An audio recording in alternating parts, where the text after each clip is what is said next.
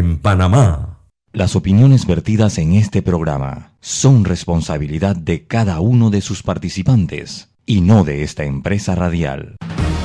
La información de un hecho se confirma con fuentes confiables y se contrasta con opiniones expertas. Investigar la verdad objetiva de un hecho necesita credibilidad y total libertad. Con entrevistas que impacten, un análisis que profundice y en medio de noticias, rumores y glosas, encontraremos la verdad. Presentamos a una voz contemple y un hombre que habla sin rodeos con Álvaro Alvarado por Omega Estéreo. Bienvenidos.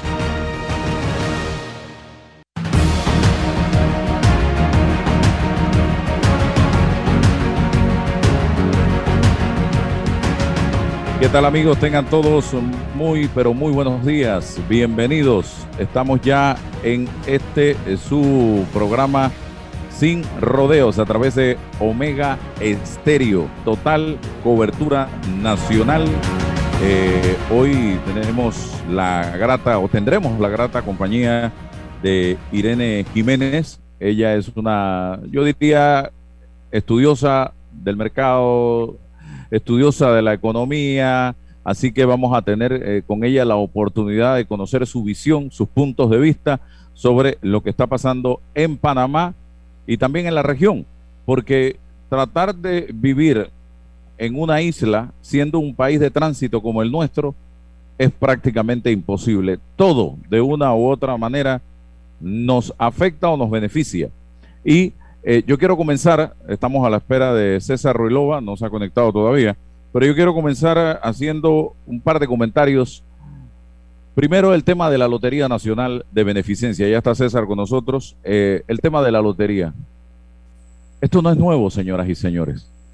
En la lotería, periodo tras periodo, se han hecho denuncias de todo tipo de situaciones que pudieran estarse dando allí desde que la lotería es el cuartel de un partido político X hasta la entrega de libretas por cantidades a X o Y miembro de un partido político o diputado de un partido político. Se dice que las oficinas de este diputado, de este partido político, van los días de sorteo más gente que en la propia oficina de la Lotería Nacional de Beneficencia. Se ha querido desconocer o mirar para otro lado cuando se hacen este tipo de denuncias, señoras y señores. Ahora sale toda una estructura de cómo se cambian los números después que salen los sorteos, números que no fueron devueltos o que se devolvieron pero no se registraron yo puedo hablar con mucha experiencia porque mi abuela, don César e Irene, fue billetera toda su vida.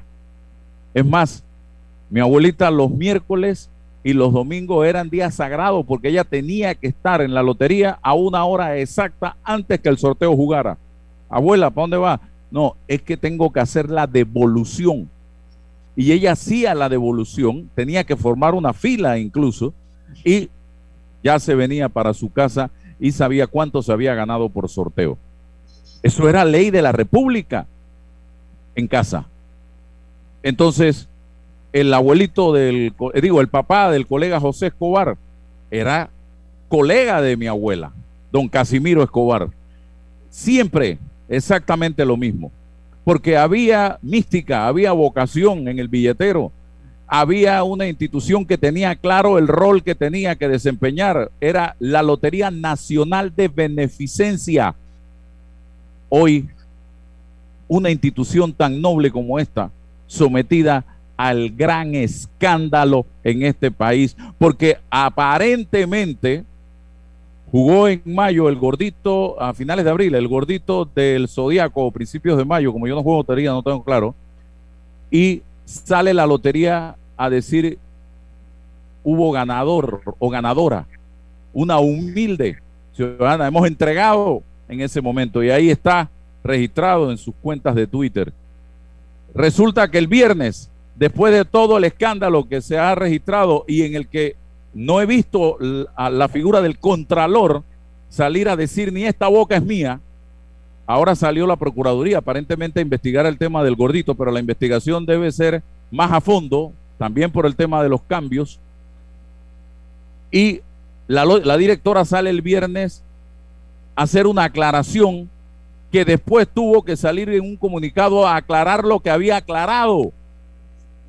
Entonces, yo he dicho públicamente ayer en redes sociales, señora directora, presente su renuncia al cargo irrevocablemente antes que la renuncien de manera irrevocable, porque usted tiene que dar muchas explicaciones frente a esta situación que se ha denunciado y que esa información que de seguro está saliendo de ahí adentro de la misma Lotería Nacional de Beneficencia, algo está mal y los propios funcionarios de la lotería lo están sacando a la palestra. Entonces, esto tiene que investigarse, esto no puede quedarse así, presidente Laurentino Cortizo, administrativamente, judicialmente, también desde el punto de vista de la Contraloría, tenemos que saber realmente qué es lo que está pasando allí, porque perderle la confianza y la fe a una institución tan noble como la lotería es muy triste, es muy lamentable.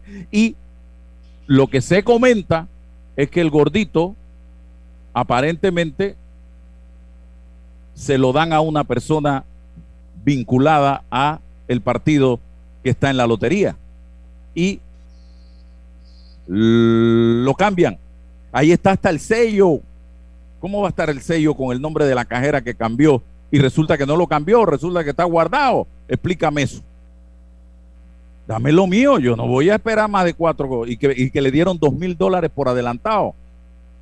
Échenle un cuento, otro cuento, mejor dicho, de Walt Disney. Don César, ¿qué piensa usted como abogado? Porque yo lo estoy viendo desde el punto de vista de un ciudadano está disgustadísimo por esta situación.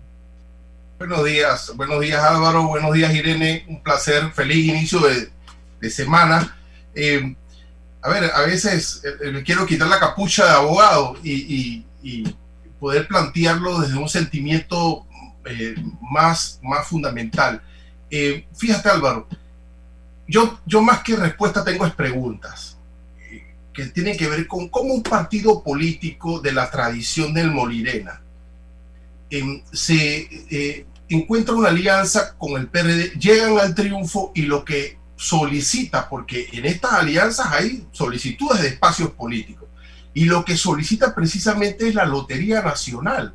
O sea, tantos ministerios sensitivos que pueden proyectar a un partido político bisagra como el Molirena para poder expandirse en ese, en ese periodo político, hacer algo, visibilizarse, y lo que pide precisamente es la lotería. ¿Por, ¿por qué? ¿Qué hay ahí? cuál, es, cuál, es la, lógica de ese espacio político? ¿Qué es, ¿Qué es lo que se proyecta políticamente en la lotería desde la lógica del partido Molirena? ¿Negocio? No, o sea, no hay que ser un genio para entender que ahí hay un negocio. No sé cuál tipo de negocio, pero ahí hay un negocio histórico. Tanto así, negocio histórico, porque había un monopolio de quien imprimía los billetes. ¿Cuántas cuántas eh, eh, eh, tablillas o paquetes que le llaman ellos tiene una sola persona, un monopolio de eso. Entonces ahí hay un negocio que hasta el momento nadie le ha prestado atención. Entonces esto es un proceso que lo que vemos ahora es el resultado, el efecto, pero la causa tiene que ver con la lógica de las alianzas políticas, con esa, esa forma de ceder los espacios sin ningún control, sin ninguna supervisión de parte de los que tienen que ejercer un control político y jurídico. y nadie sabe, de, nadie sabe a ciencia cierta, este es otro gran misterio, los nombres de los dueños de las libretas de lotería. Y no se va a saber, Álvaro, porque esto es histórico. Ahora, yo sí discrepo en el punto de que yo no pido la renuncia de esa directora bajo ningún concepto. No, no, no, manténgase allí y vamos a hacer una presión desde adentro porque es muy fácil soltar el bulto y entonces ya que ocurra lo que ocurra, que, que, soporte una presión desde allí, que explique desde adentro, pero que exista la capacidad de las autoridades de llegar y acopiar la información que tiene que acopiarse, porque la, la distinción en esto, Álvaro, es que esas transacciones sí dejan huellas documentales. Allí sí está el rastro de las transacciones. Tiene necesariamente que determinarse quién es el último o el ganador o quién es, o de qué, de qué agencia específicamente están saliendo los, los, los, billetes premiados o lo que sea. Eso, eso se tiene con, con, con, honestidad y transparencia, las autoridades lo van a poder lograr. No el mote hasta las últimas consecuencias. No, no, no, esto deja rato. Ahora hay que ver si existe la voluntad para hacerlo o no. ¿Ya?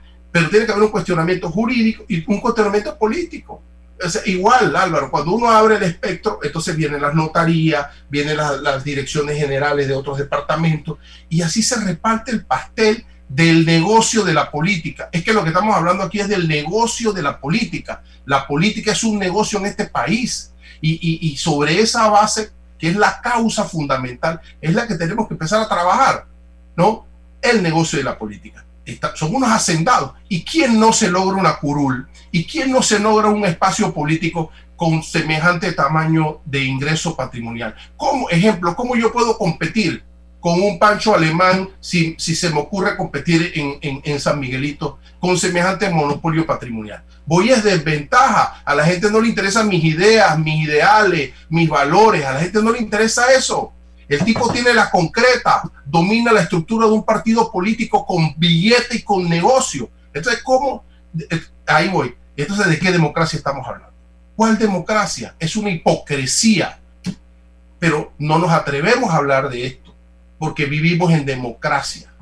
¿Ves? Bueno, centrémonos en eso, en, las causas, Álvaro, para que tú, y, y, centrémonos en las causas y no, y, no, y no dejemos de fijarnos en las causas, sin viendo los resultados.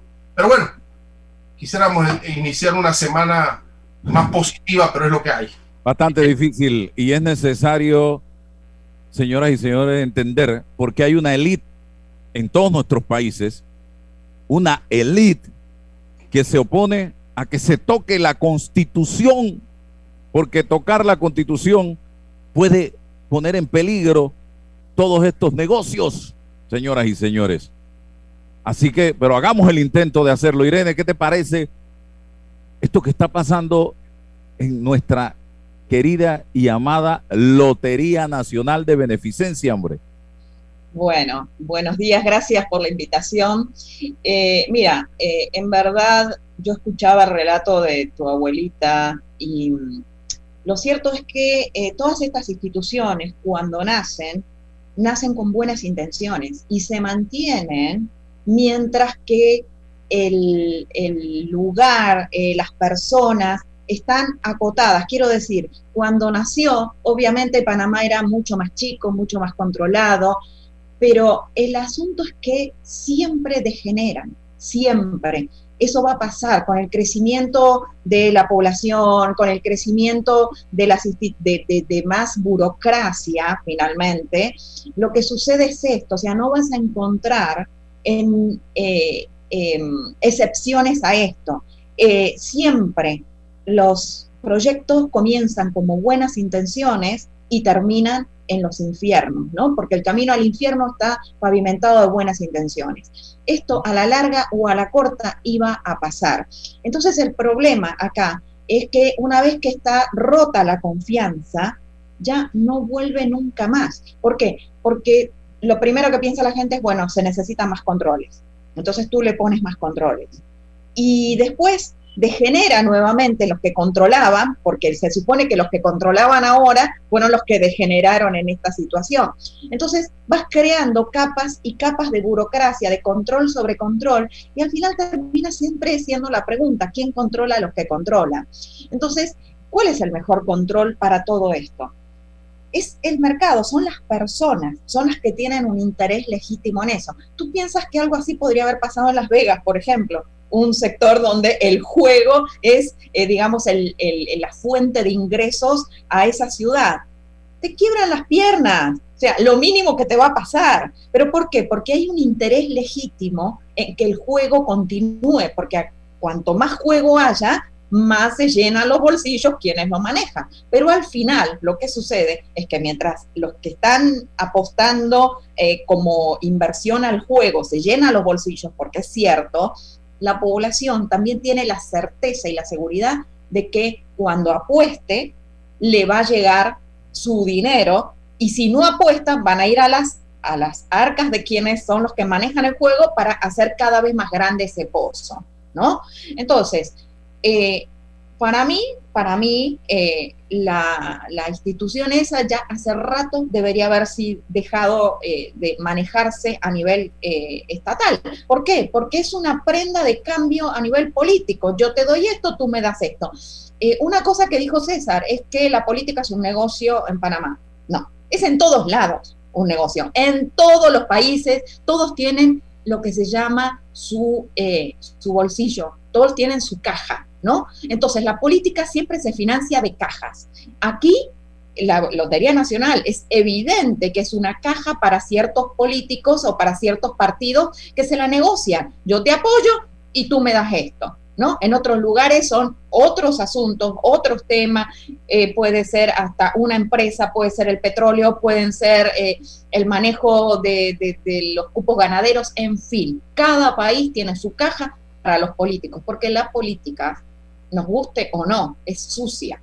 Tú no inviertes 300, 500 mil dólares, un millón, 40 millones de dólares para quedarte ahí ganando un salarito de 3 mil. O sea, partiendo de la base de esa situación, todo el mundo tiene que empezar a sospechar de la política. Las políticas, la gente que llega ahí, obviamente que no va a llegar por las ideas ni para implementar una idea. El que tiene que demandar que lleguen quieren llegar con una mentalidad de recuperar lo invertido en campaña política. Pero es que, ¿para qué tú vas a invertir tanto? exactamente. tú tienes que recuperarlo de alguna forma. Entonces ahí aparecen las prebendas, los negocios, los sellos. Eh, por eso es que a la política no le interesa disminuir la burocracia. ¿Por qué? Porque la burocracia es una compilación de sellos, como digo yo, ¿no? Yo te pongo el sello o no te lo pongo pero para ponerte ese sello, para habilitarte lo que sea, yo te voy a cobrar. Entonces, desde los cinco dolitas que nosotros a veces tiramos por ahí para no pagar una multa en, el tránsito, ¿no? Porque nos pasamos un semáforo rojo, para evitarnos todo el problema, cinco dolitas, bueno, y ahora es mucho más, ¿no? Pero quiero decir, esa persona con ese rango muy bajo que está allí, tiene un poder inmenso. El tipo que te va a aprobar un plano municipal, tiene un valor inmenso ese sello. ¿Entiendes? Entonces, ¿tú qué haces? Cuanto más burocracia, tienes más gente dentro del sistema gubernamental. Cuanto más gente hay, incluso para controlar a los que hay que controlar, entonces tú sigues sumando gente, gente que tiene un sello, que es el poder de definir si a ti te va a ir bien o mal, si a ti te van a inspeccionar o no el negocio, si te van a aprobar o no un emprendimiento, si te van lo que fuera cuando dependes del gobierno, dependes de un sello. Cuantos más posibilidades de sello haya, hay mayor corrupción. Entonces, yo difiero con el tema de la constituyente eh, porque, bueno, primero tenemos el ejemplo de Chile de anoche, ¿no? Pero más allá de eso, más allá de, de, de eso, lo cierto es que no se necesita un cambio constitucional para tener a todos a raya. No se necesita. O sea, tú mira todo el proceso que te lleva una constituyente y los peligros que conlleva, ¿no? Eh, y lo digo porque yo fui, eh, yo hace 20 años que vivo aquí, ahora 25, un poco más, yo era, hacía mis pininos recién, ¿no? Pero trabajé en una comisión como asesora de eh, la reforma constitucional en Argentina. Y eso trajo bien, trajo tempestades que trajo estos lobos después, ¿no? Pero lo cierto es que si tú quieres eliminar la corrupción, si tú quieres eliminar a todos estos políticos que andan buscando cómo eh, hacer mejor su negocio, tú no necesitas cambiar la constitución. La constitución es clara. Fíjate cuáles son las funciones que tienen los diputados. Punto. Punto. ¿Cuáles son las funciones que tiene el gobierno, el ejecutivo? ¿Cuáles son las funciones de la corte? Ya están hechas, ya están dadas. Lo que tú tienes que hacer es que se cumpla. Pero para que se cumplan, tú necesitas pasar dos o tres leyes en este país. La primera ley que tienes que pasar es una, yo digo que Panamá en este momento está como esto que están promoviendo a nivel global, que es un horror, pero en Panamá creo que la palabra sirve, que es el reseteo Panamá necesita un gran reseteo, hacer nuevamente un cambio, pero de raíz. ¿Por qué? Porque los parchecitos que se van poniendo, cuando tú pones un parche aquí, estás tocando un montón más dentro de un engranaje gubernamental que posiblemente afectes a algunos. Entonces, después pones este para arreglar el problema que tuviste en este, pero resulta que este generó otros problemas. Entonces tú vas agregando parche, parche, leche, leche, leche. O sea, ustedes algunos se tendría que tomar acá el trabajo de compilar la cantidad de leyes que hay una por arriba de la otra, incluso que se pisan entre sí, decretos ley. O sea, ¿por qué se necesitan tantos decretos ley para que uno pueda emprender? ¿Cuál es la diferencia entre un restaurante que uno quiera poner y una multinacional? ¿Por qué tiene que haber diferencias y privilegios eh, eh, para unas sí y para otras no? ¿Por qué tratos al extranjero y por qué tratos al nacional? ¿Por qué una pequeña, un pequeño emprendedor no puede iniciar eh, su proyecto porque no tiene la capacidad que tiene una empresa más grande de un ejército de abogados, un ejército, un ejército de contadores y demás para que lo ayuden. Entonces, lo que habría que hacer, la primera ley, repito o regreso, es una ley general de desburocratización del Estado, descentralizar todo lo que se pueda descentralizar, pero también quitar burocracia. Hay instituciones que no sirven literalmente para nada, para nada. Hay eh, eh, funciones que se superponen. O sea, por dar un ejemplo, pero no es precisamente estoy hablando de esto, ¿cuántas instituciones hacen ayuda social hoy? El MIDES, por excelencia. ¿Verdad? El MIDES otorga ayuda social, pero también ayuda social es las partidas discrecionales del gobierno. Ayuda social lo hace el despacho de la primera dama. Ayuda social la hacen a su vez cada institución que tiene su presupuesto para ayuda social. Ayuda social la hace el IFARU, ayuda social la hace el INADE, ayuda social la hace el MEF a través de los subsidios y transferencias. Entonces, cuando empezamos a sumar todo esto, es, ¿sabe? Yo no, no tengo el dato actualizado, pero yo hice este estudio eh, que nos encargó un organismo internacional en el año 2004, si, no, si mal no recuerdo. De cada dólar de ayuda social que, que existía para, ciertas, para ciertos sectores, se perdía en la burocracia 80 centavos. Al beneficiario final le llegaban 20 centavos. Irene, pero hay cosas que evidentemente tenemos que modernizar o que tenemos que cambiar. Es mi punto de vista. Tú tienes el tuyo, César tendrá el suyo. Por ejemplo, el tema de la corrupción hay que cerrarle de alguna manera las brechas y hay quienes plantean la necesidad de la imprescriptibilidad en casos de corrupción a título constitucional. El otro punto, la manera como elegimos a los diputados de la República a través de circuitos y eso lo que ha generado básicamente es eh, grandes eh, políticos dueños de áreas muy específicas y se está planteando transformaciones en esa dirección que la única manera de hacerlos a través de cambios constitucionales. El tema de cómo se nombra a los magistrados de la Corte, el tema de cómo se investiga un diputado, cómo se investiga un magistrado que se cruzan el uno con el otro y el otro con el uno y al final nada pasa. O sea, hay temas muy importantes que van en esa dirección de, ante las experiencias que hemos tenido, tratar de cerrar las brechas a través de una nueva constitución más moderna y acorde con lo que estamos viviendo actualmente. Dos cosas ahí. La primera, eh, ¿qué tal primero si hacemos cumplir la ley? Los diputados no tienen que hacer, andan, o sea, vayan a la constitución actual, léanse todas las funciones que tienen los diputados. Lean las, lean las funciones que tienen. Ninguna de las que están haciendo en este momento figuran en la Constitución. Entonces, primero, que la cumplan, Irene, si los que la tienen que hacer cumplir la están violando todos los días también. Es, bueno, el problema ahí, el problema, eh, a ver, eh, el problema ahí es que no está funcionando o no se hace cumplir, ¿no? Eh, pero porque yo no sé si de alguna forma esto recién explota ahora, ¿no? Porque esto existió desde siempre. El tema de los bolsones para los diputados, que la Corte eh, realmente tenía serias deficiencias, también existía. A ver, yo no es que no estoy de acuerdo en un cambio constitucional, definitivamente que sí. a ver, la forma en que se eligen los magistrados, la forma en que se designan magistrados, el control constitucional, la duración de los magistrados, yo estoy totalmente de acuerdo con eso. Lo que pasa es que yo dudo las intenciones y dudo el momento.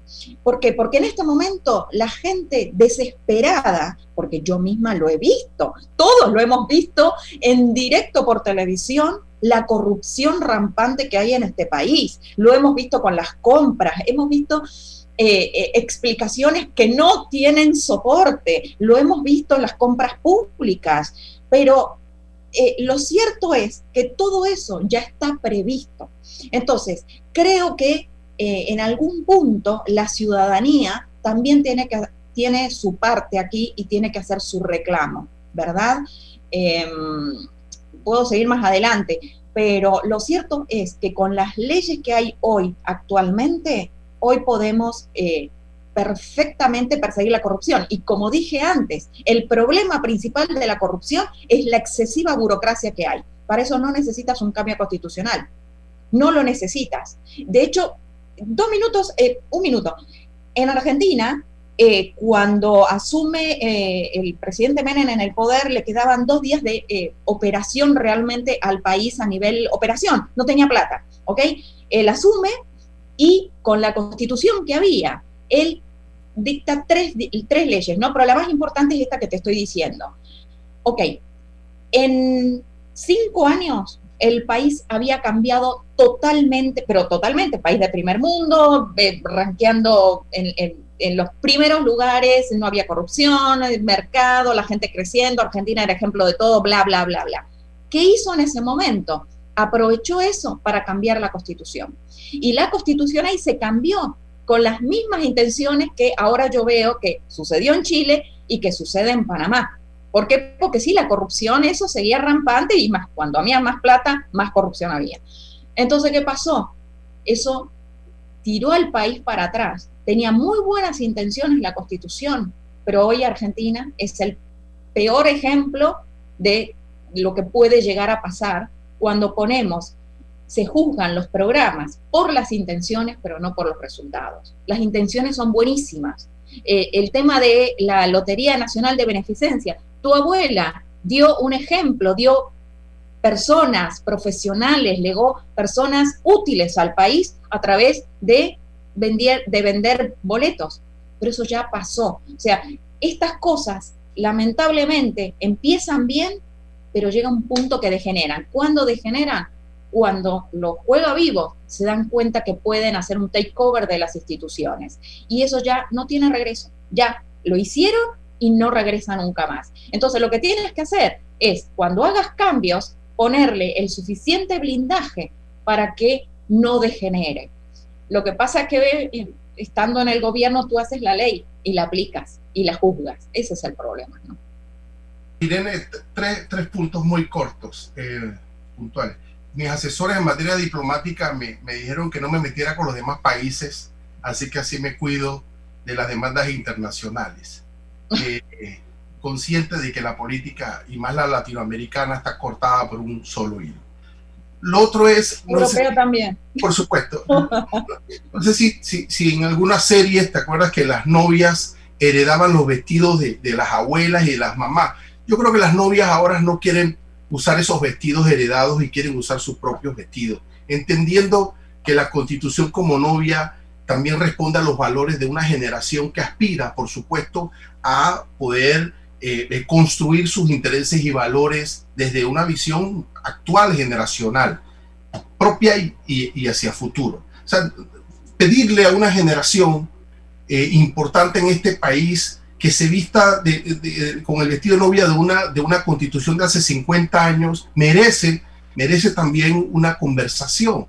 Y entendiendo que los procesos políticos, sociales, como el chileno, como el argentino, guardan algunas especialidades. Eh, eh, y en esos procesos que estudiamos hoy nos enseñan que tenemos que atender a nuestro contexto. ¿Qué quiero decir con esto? Que en Chile el 18 de octubre del 19 eh, eh, una manifestación forzó al gobierno a sentarse y negociar. Se generó un referéndum y llegó la mitad de los chilenos a decirle sí a una constitución. Y hoy quizás no alcanza ni siquiera el 40% de la votación. De ese 50% que le dijo sí a una constitución, hoy ni siquiera el 40% fue a votar. Son procesos que responden a un contexto, pero Panamá, Irene, requiere también ese diálogo y esa conversación, porque, porque, porque no tenemos cultura de la ley, no tenemos cultura constitucional y estos procesos nos ayudan a construir una cultura de ese tipo porque la constitución no solamente es un problema jurídico, es un problema del orden social. También tendríamos que discutir en la constitución qué tipo de familia queremos, qué tipo de educación queremos, qué tipo de salud queremos. También tenemos que discutir en política qué sistema político queremos, cuál es el rol de los partidos políticos y de las instituciones que lo controlan, el tribunal electoral y, y así sucesivamente. ¿Cuál es el diseño constitucional? ¿Por qué no se cumplen en el diseño constitucional los roles que están allí? ¿Qué debemos incorporar para que para se cumplan, optimizarlos y así sucesivamente? O sea, es un conjunto de cosas que como sociedad nos merecemos. Llegó el momento, después de 30 años de neoliberalismo, poder discutir al menos la relación entre el Estado y el mercado. Nosotros como sociedad nos tenemos que dar ese debate y es en el proceso constitucional en el que debe ocurrir ese debate. Eh, por eso que, eh, sí, atendiendo al contexto panameño, a las intenciones panameñas y, y, a, nuestros problemas y nuestra realidad. Pero es importante, por lo menos, empezar a hablar de la importancia constitucional como un proceso que nos va a aproximar a algo que no es ideal y perfecto. Y sobre la corrupción, hay aspectos constitucionales que específicamente atienden a la, corrupción, pero también hay aspectos legales, hay aspectos de, corrupción pública, de corrupción privada, hay aspectos culturales del panameño de hoy, de nuestra realidad cultural. Entonces, pero todo ese proceso lo debe arrastrar la posibilidad, por lo menos, de discutir y debatir este gran problema. Sí, yo estoy de acuerdo, yo estoy de acuerdo en que se necesita un gran debate político. Eso eh, definitivo, cuanto más político sea el debate, eh, el, intercambio de conocimientos en la sociedad, mucho más rica va a ser. El problema es que algo que yo difiero con lo que tú planteaste es esto del diseño y que iría de arriba hacia abajo. Eh, si nosotros tenemos un problema cultural no lo vas a resolver con la constitución, porque no lo resuelves ahora, ¿entiendes? Normalmente los procesos van de abajo arriba, van de abajo arriba, no de arriba abajo. O sea, ¿cuál es el problema para que hoy no podamos cumplir con la constitución? ¿Cuál es? Y ojo, nosotros tendemos, y, sobre todo el panameño, yo, lo, yo lo noto mucho en el panameño, que tiende a ser excesivamente autocrítico y se flagela porque nosotros los panameños nosotros los panameños nada. En todos lados pasa lo mismo. Cuando nos comparamos con ciudades europeas, yo les voy a decir, los casos más grandes de corrupción se dan en Europa, se dan en Estados Unidos también. Tenemos empresas enormes suecas que han sido realmente demandadas a nivel global por, por, corruptas, tenemos bancos que lavan dinero alemanes, eh, o sea, hey, señores, eh, esto no es un tema de Panamá, es un problema general, porque el problema no está en la gente, el problema está en un grupo de políticos que quieren en algún determinado momento hacer su negocio. La política es un negocio. Entonces, ¿qué pasa? Cuando la gente empieza a ver que en vez de ir a sudar todo el día en la calle o ir a fregarse en una oficina o en un restaurante, le conviene más ir a ocupar una curul, la gente dice, yo soy idiota, me voy a poner a, hacerle la campaña al diputado este y la próxima vez yo voy a ser diputado. Estos son los ejemplos que da la sociedad y lo que la gente ve y lo que la gente vio en la pandemia. La gente lo que vivió en la pandemia fue, me tengo que quedar en mi casa comiendo un cable, no tengo para sobrevivir. Sin embargo, quienes están en oficinas refrigeradas, ¿no? Quienes están ahí se supone para cuidarnos, ¿no? Ellos ninguno hizo un acto de contrición, ninguno fue solidario, ¿sí? Querían que todos fuéramos solidarios, todos nosotros con todo el resto, pero nunca fueron ellos solidarios. Entonces, el asunto pasa porque el cambio debe venir en la sociedad. Pero ¿cuándo va a venir el cambio en la sociedad? Cuando realmente las reglas de juego estén claras y limpias. Y yo les digo algo, la constitución de Panamá sí tiene, para mí es un horror, ¿no? Pero tenemos que empezar por definir qué es una constitución. ¿Qué es una constitución? Una constitución no es un compilado de intereses, porque la constitución tiene que ser neutra. La constitución es una definición de lo que es la visión de país. Una cosa es, recuerdan cuando en las empresas, ¿no? Visión, misión, valores, misión, visión, valores. Entonces, ¿qué es lo que nunca cambia? Nunca cambia. La visión.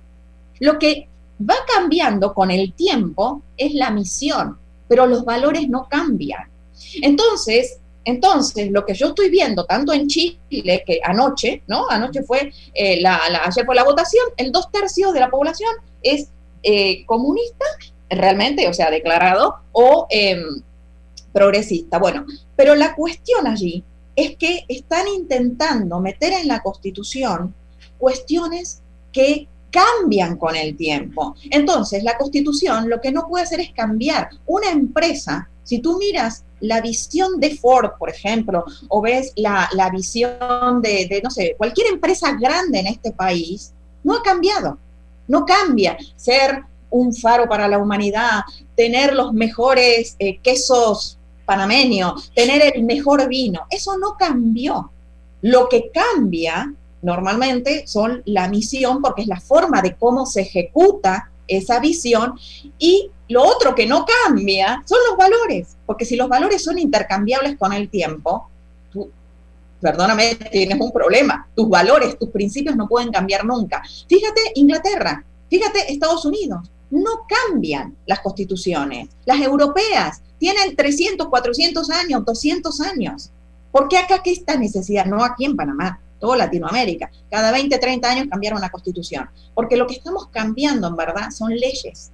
Entonces, una cosa es la constitución y otra cosa es la ley que reglamenta el ejercicio de la constitución. Entonces, la constitución debe ser...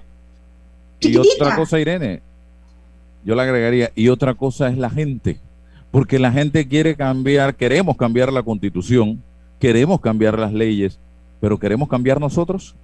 Exactamente, siempre va a estar, y, lo que pasa es que es eso, que hay para mí. Entonces... votar por la misma gente, pero que el país sea diferente. Tenemos que empezar nosotros también a hacer nuestros propios aportes, mea culpas y poner de nuestra parte para que esto cambie. También lo que pasa es que, ojo Álvaro, el sistema de incentivos de ley que hay en este país no hace que la gente eh, tenga es, esa necesidad. ¿Por qué? Porque tú lo estás viendo todos los días. Es decir, ¿por qué yo quiero forzarme más? Si ese imbécil que está ahí, que ni siquiera estudió, que no hizo nada, está ganando cinco mil palos por ser la amante o la querida o el novio, ¿no? Entonces, ¿qué es lo que me conviene? Me voy, me hago novia de un diputado. O sea, esto es un poco exagerado, pero el mensaje es ese. El mensaje cuando te ponen ley diferente para un emprendimiento, para, para, para una empresa eh, grande, para una empresa chica, para una empresa extranjera, ¿qué tú estás creando? Privilegios. Y la ley, por definición, es neutra y es igual para todos. Todos tenemos igualdad ante la ley. Sin embargo, sin embargo, y ya a nivel más económico comercial, no es lo mismo una demanda que haga una empresa internacional, una empresa nacional, un emprendedor, un pequeño, la ley es toda diferente para cada uno de ellos. Por decirte, alguna ley tiene su famoso decreto ley, se maneja, ¿no? Por ejemplo, SEM, zona libre de petróleo, zona libre de color, eh, eh, no sé, eh, ciudad del saber, todas, todas, cada una de ellas tiene su propia ley. Cada una lo tiene. Luego tienes ley de fomentos, pymes, etcétera, tienen su propia ley. ¿Quiénes son los, el, sándwich normalmente del medio, como digo yo? La clase media. ¿Por qué? Porque no tiene capacidad de lobby. ¿Por qué? Porque los de arriba se te van. Los de abajo te tiran a las calles. ¿Pero qué hace el que está en el medio? Entonces, al no tener poder de lobby, esa gente cada vez se convierte en menor, menor posibilidad. ¿Por qué? O porque se terminan comiendo un cable y bajaron en la pirámide, o porque se van arriba. ¿Me entiendes? Entonces, ahí está el problema. Vamos, a, vamos al tema económico. ¿Cómo? Me encanta, me encanta conversar con Irene de todos estos temas porque siempre tiene un punto de vista interesantísimo y otra, otra visión. Eh, resumiendo, Chile ayer escogió 155 constituyentes. Ellos tenían un formato de paridad, 77 mujeres, 78 hombres el resultado, vamos por Chile, que es el partido de gobierno, 39 eh, escaños. La lista del apruebo, que fue el de la exconcertación, 25. Eh, apruebo dignidad, que es de la izquierda, 28. Los independientes, 45. Los ecologistas, humanistas y otros, 1. Eh, estoy hablando del resultado de ayer hasta el momento y también eh, una participación muy baja de electores, 37% aproximadamente, muy por debajo del 50.9% del plebiscito que se realizó anteriormente en ese eh, país. Eso también hay que darle una lectura, señoras y señores, eh, y llegará el momento en que lo podamos hacer de por qué la gente no salió a votar, por qué no se sintió motivada.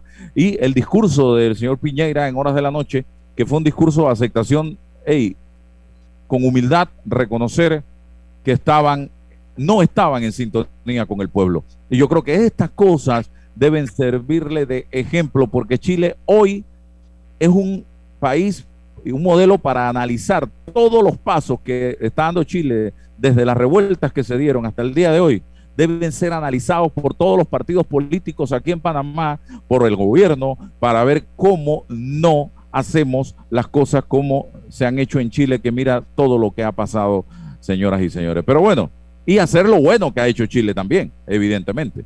Vamos a la situación económica del país. ¿Cómo la ve usted? Eh, hay quienes pensamos, me incluyo yo, con mucho temor que se pudiera dar una situación compleja después del primero de julio, eh, cuando ya se venza el tema de las moratorias y demás, y que haya que reactivar los contratos o liquidar gente ya en definitiva. ¿Qué piensa Irene de todo esto? Bueno, la verdad es que estoy muy preocupada, eh, pero Álvaro, si tú haces un throwback así a nuestros tiempos, allá hace 10 años, 15, 12, 5 años atrás, eh, de alguna forma yo lo venía advirtiendo, ¿no? Sobre todo a partir del 2009. A partir del 2009 yo recuerdo, y a veces cada tanto miro las entrevistas contigo, porque eh, nosotros, o yo por lo menos en tu programa, venía advirtiendo del problema del endeudamiento el problema famoso de que mientras muchos nos decían que crecíamos, yo aquí en solitario decía, señores, nos estamos endeudando. Recuerdo que el ejemplo de la tarjeta de crédito lo puse en tu programa por primera vez. Nos están dando una tarjeta de crédito sin mucho respaldo.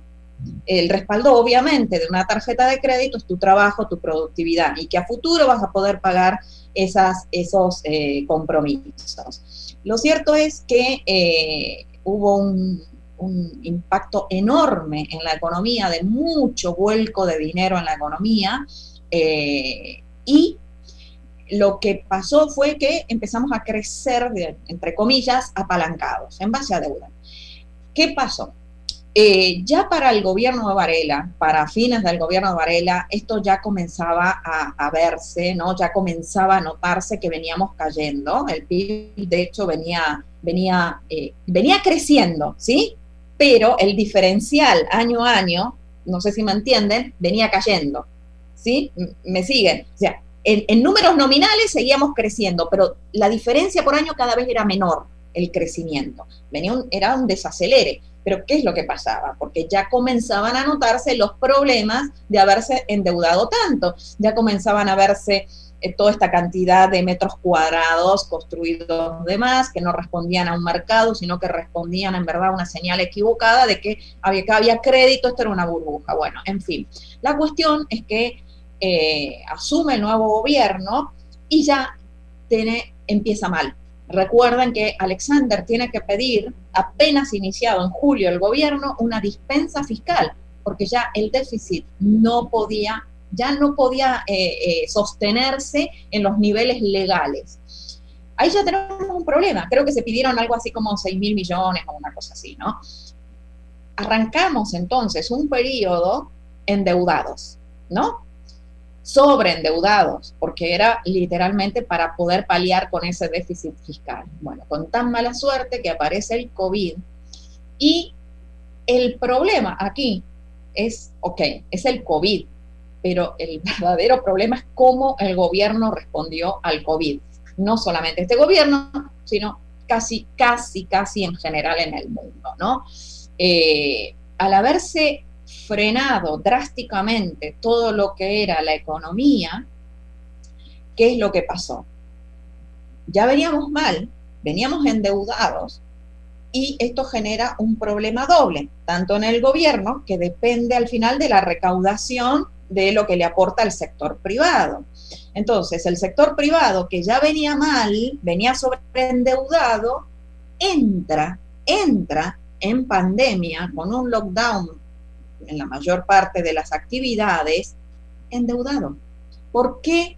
Un, o sea, más allá de los números que los puedo compartir, si quieren compartimos pantalla, pero a veces la gente, los números en verdad no explican mucho para quien no está encima de los números. Lo cierto es que eh, en general, en general, una empresa, una empresa puede mantenerse, depende también la antigüedad que tenga y demás, pero sin ingresos puede dos meses puede estar sin generación de ingresos, ¿no? Ya después de los dos meses, ¿no? Ya empieza a, haber problemas y tiene dos opciones, o capitaliza o cierra. Aquí, apenas, pero apenas, apenas empezamos el lockdown, inmediatamente el sector empresarial solicitó eh, una dispensa, ¿no? Eh, en los pagos de sus cuentas en los bancos, ¿no? ¿Esto qué significa? No tenían dos meses, ya arrancaron mal. Desde el primer día ya no había dinero para empezar a honrar las deudas. ¿Esto qué significa? Que las empresas vivían en el día a día. Y hay un tema, eh, esto ya es más de finanzas corporativas, ¿no? Pero Panamá tiene un problema. Tiene un problema porque Panamá no ha profesionalizado el management en muchas de las grandes empresas del país. ¿Qué significa esto? Que todavía es que también es lógico, Panamá es un país joven, dentro de un contexto internacional, Panamá es un país joven. Entonces, ¿qué pasa? Las empresas son mayormente familiares. Entonces, ¿qué pasa con las empresas familiares? Equivocan el concepto de profit, o sea, de ganancia, con el concepto de caja. Entonces, a veces se trabaja con la caja, con el flujo, ¿no? Con la plata que te entra en el día es la plata que gané. Y no es así, no es la plata que gané, porque esa plata hay que pagar impuestos, empleados, previsionar o provisionar, que ese es el elemento clave en esta situación. Pues vamos a hablar de los bancos y de las empresas. ¿Qué es lo que ha sucedido en todo este año de pandemia? Bueno, las empresas, obviamente, eh, una gran mayoría va, lamentablemente, va a quebrar. Y hay que decirlo con todas las letras, las empresas. ¿Pero por qué? Por el COVID que le terminó de pegar un clavo en el ataúd, pero también lo cierto era que esas empresas ya venían fallando. Y venían fallando desde el momento que se dieron cuenta que tenían que pagar esa famosa tarjeta de crédito o el endeudamiento, como fuera. Entonces, eh, hay empresas que van a sobrevivir, muy pocas, pero hay un gran motor en la economía, que son estos pequeños empresarios, chiquititos, empresas familiares de millones de años. Bueno, esas lastimosamente van a fallar. Entonces, ¿qué es lo que pasa aquí?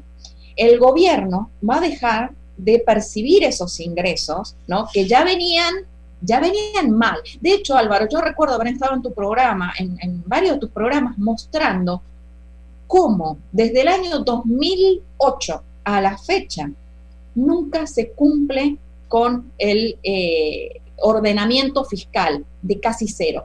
Eh, y, y, también con la previsión de ingresos. Siempre el gobierno estimaba más de lo que efectivamente recaudaba. Yo tengo por ahí las cifras, pero tampoco, otra vez, no muestra nada. Siempre, todos los años, digamos, que el gobierno decía que iba a recaudar 100 y resulta que recaudaba 95. Entonces siempre le faltaban 5 para el peso, ¿no? Como decimos. Entonces, ¿qué pasa?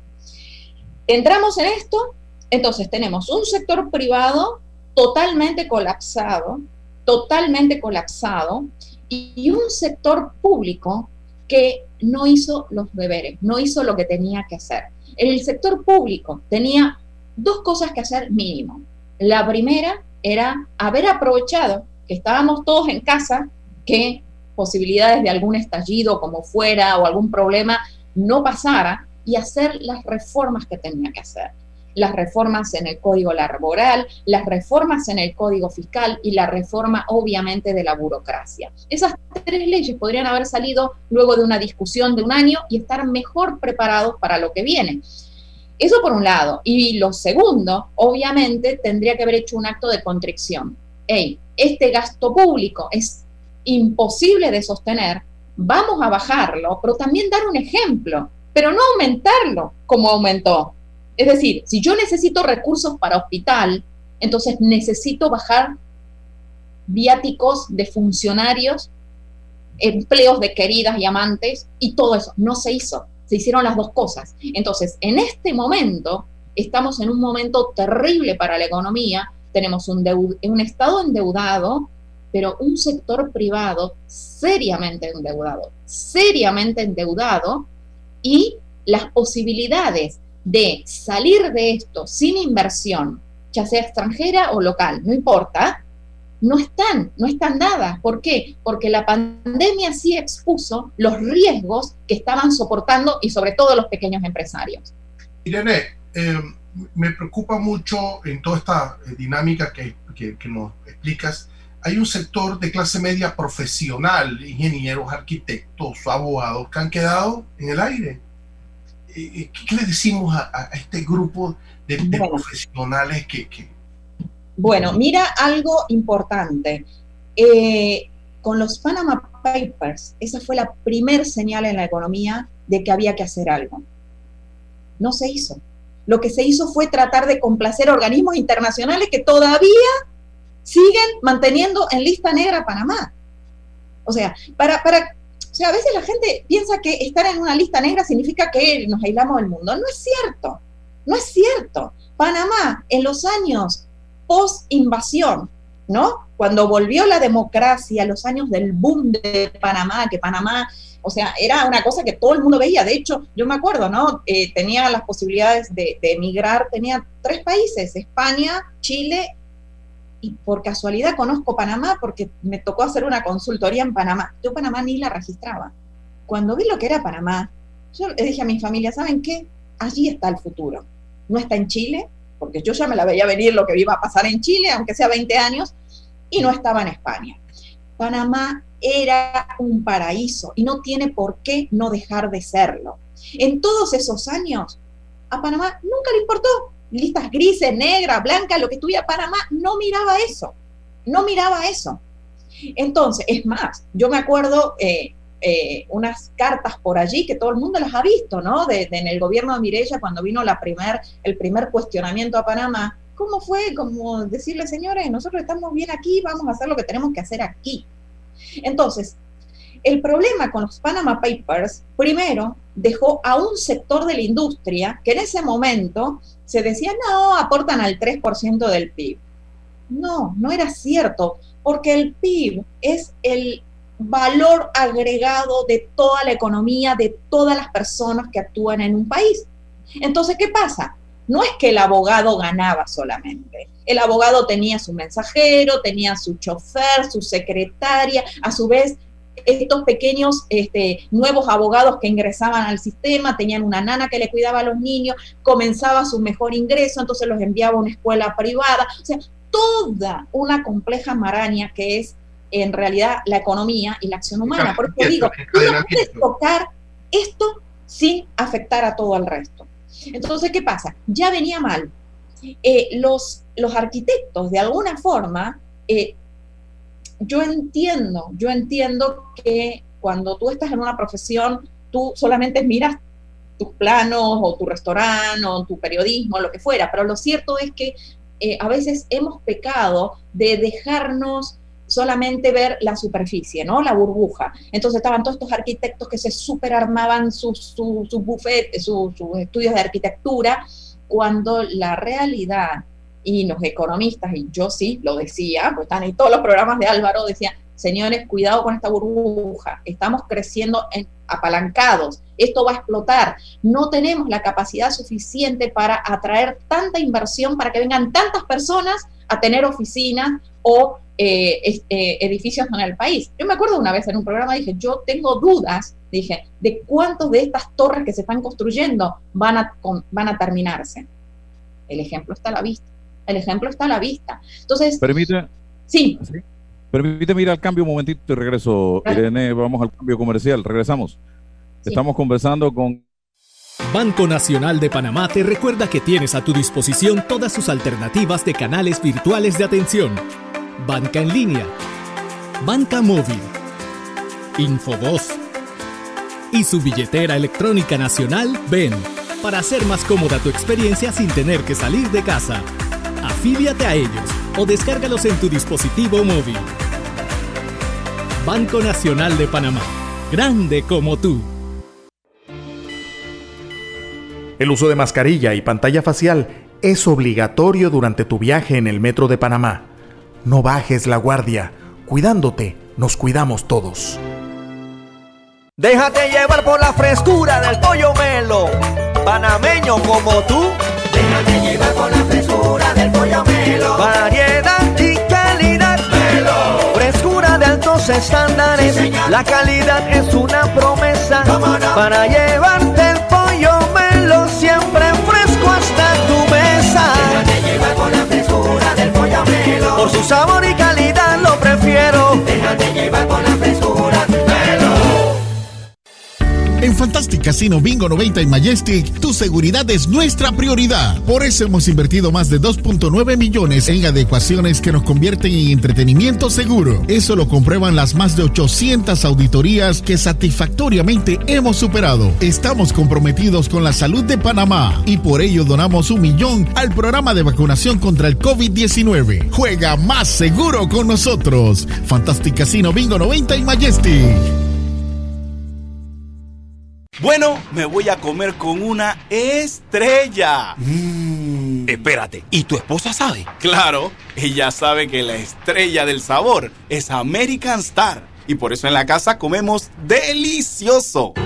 American Star, el tasajo, jamón, chorizos y embutidos más suaves, económicos y con el sabor que le gusta a todos. ¡Oh! ¿Me invitas a conocer esa estrella? Busca la estrella roja y azul American Star, la estrella de tu cocina.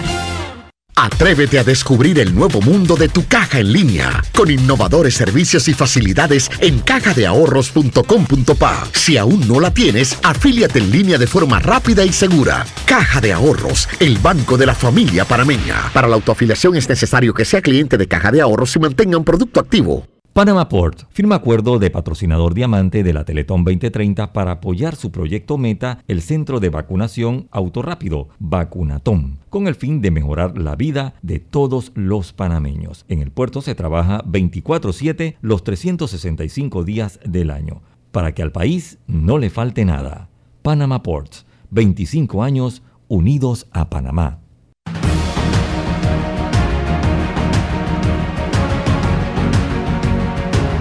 Omega.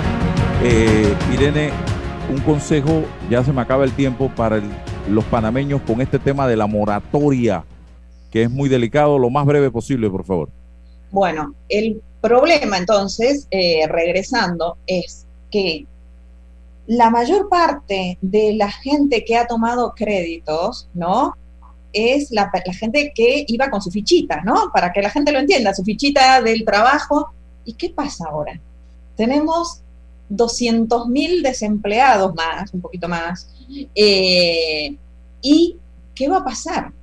Lo cierto es que hay una encrucijada ahora porque los bancos han provisionado, si ustedes miran los números, si yo pudiera transmitirles cómo los bancos han eh, pasado, por ejemplo, para decirlos, eh, para que puedan entender la proporción.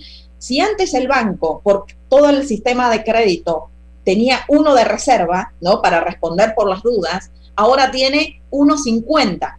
Es decir, que ya los bancos están viendo el peligro de que esos créditos, muchos de esos créditos, queden impagos.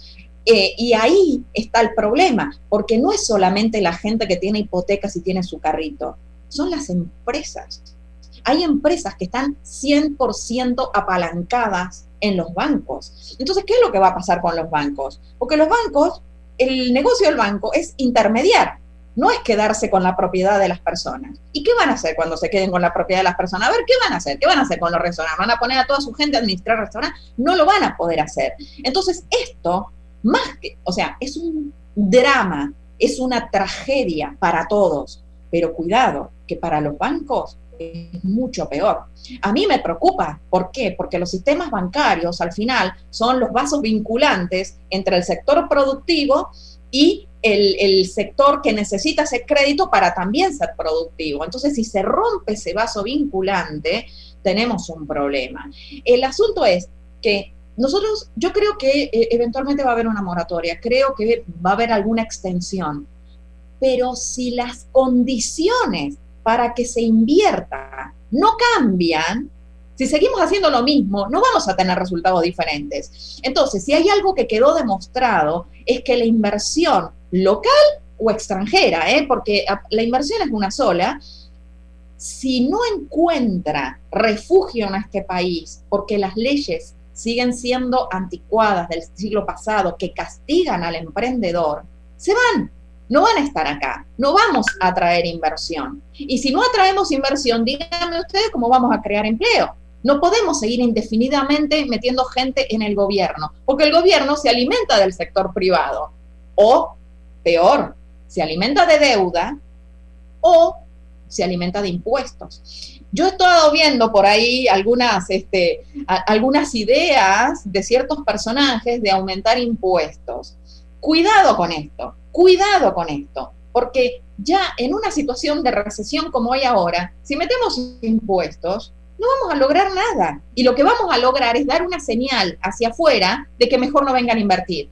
Tendríamos que ser al revés. Señores, por dos años no vamos a cobrar impuestos. Entonces estamos mandando una, señal afuera, ¿no? De que los impuestos en Panamá van a ser más bajos. Y total no van a recaudar. No lo van a recaudar. ¿Quién en su sano juicio va a ir a pagar impuestos cuando tiene que alimentar a su familia? Nadie lo va a hacer.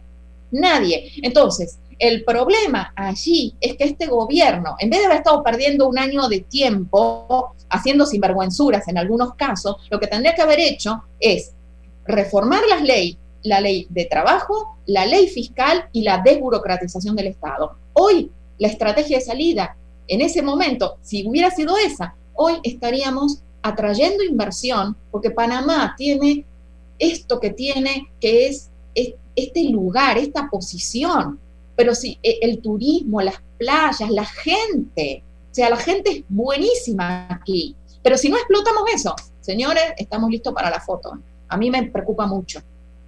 Gracias, Irene. César, espero que podamos seguir en esta plática en otra oportunidad porque está muy interesante escucharla. Queda pendiente ese debate constitucional. Tengo ahí algunos, algunas reservas. Interesante escuchar la inteligencia de Irene y desde el punto de vista económico y también constitucional. De verdad que magnífico. Queda muy pendiente, Irene. Sí, sí, gracias. Sí, Bueno, y gracias, gracias a, a ustedes. Nos sintonizaron en el día de hoy. Será hasta mañana. Bendiciones. Saludos. Gracias.